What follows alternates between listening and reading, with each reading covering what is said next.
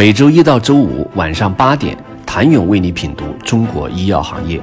五分钟尽览中国医药风云。喜马拉雅的听众朋友们，你们好，我是医药经理人、出品人谭勇。上半年，相较于新增二十九家医药企业登陆 A 股，赴港上市则显得相对冷清一些，仅有十三家医药企业成功赴港 IPO，其中有五家企业是 B 字头，分别是新通医疗、贝康医疗、科技药业、诺辉健康、兆科眼科。从所属细分行业来看，整体上较为分散，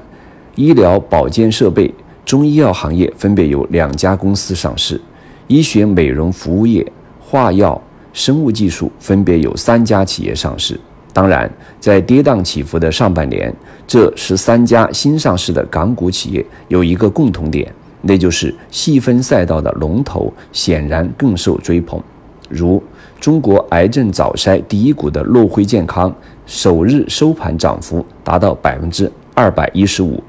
中国正畸第一股的时代天使上市首日收盘涨幅高达百分之一百三十二，时代天使也一度成为新上市药企中总市值最高的企业，达到五百五十三亿元。上半年上市的医药公司中不乏细分赛道的龙头企业，跻身了港股打新收益前十。首先是被称为中国正畸第一股的时代天使。在香港公开发售超额认购超过两千倍，时代天使也因此成为港股 IPO 市场近几个月热度最高的新股。上市首日收盘涨幅高达百分之一百三十二，上市首日一手卖出收益达到四万五千六百港元。时代天使是隐形矫治解决方案提供商，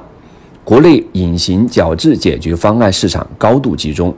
按于二零二零年的达成案例计算，前两大市场参与者的市场份额总计为百分之八十二点四。时代天使二零二零年的市场份额约为百分之四十一点零，称得上行业龙头。被称为中国癌症早筛第一股的诺辉健康，首日收盘涨幅达到了百分之二百一十五。据了解，诺辉健康。A 轮估值才三四亿元，当日开盘市值突破了三百亿港元。诺辉健康主要收入来自销售两大结直肠癌筛查产品——肠胃清和普普管。二零一九年，肠胃清产品收入占主营业务收入的比例均在百分之六十五以上，普普管产品收入占主营业务收入的比例在百分之二十五左右。呈上升趋势。二零二零年十月九号，国家药监局批准了肠胃清的创新三类医疗器械注册申请，这是我国首个获批，也是目前唯一的癌症早筛产品注册证。一月十五号上市的一度科技首日大涨一点四八倍。一度科技主要有三大业务板块。大数据平台和解决方案、生命科学解决方案以及健康管理平台和解决方案。其招股书显示，二零一八年到二零二零年，一度科技总收入分别为两千二百七十二点七万元、一点零二亿元以及五点五八亿元，近三年的增速分别达到了百分之三百四十八点九和百分之四百四十七点一。根据安永报告，二零一九年，一度科技按收入计算，在国内所有医疗大数据解决方案提供商中排名第一。上半年共有五家未盈利上市药企，科技药业就是其中之一。六月十八号，科技药业在港交所挂牌上市，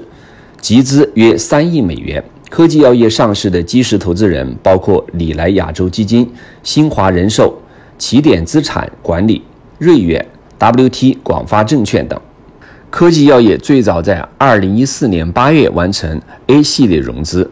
随后分别在二零一六年融资三千万美元，二零一八年六千万美元，二零二零年一点八六亿美元，以及二零二一年一月 C 加系列融资一千万美元，而高瓴资本则加码了其 C 加轮融资。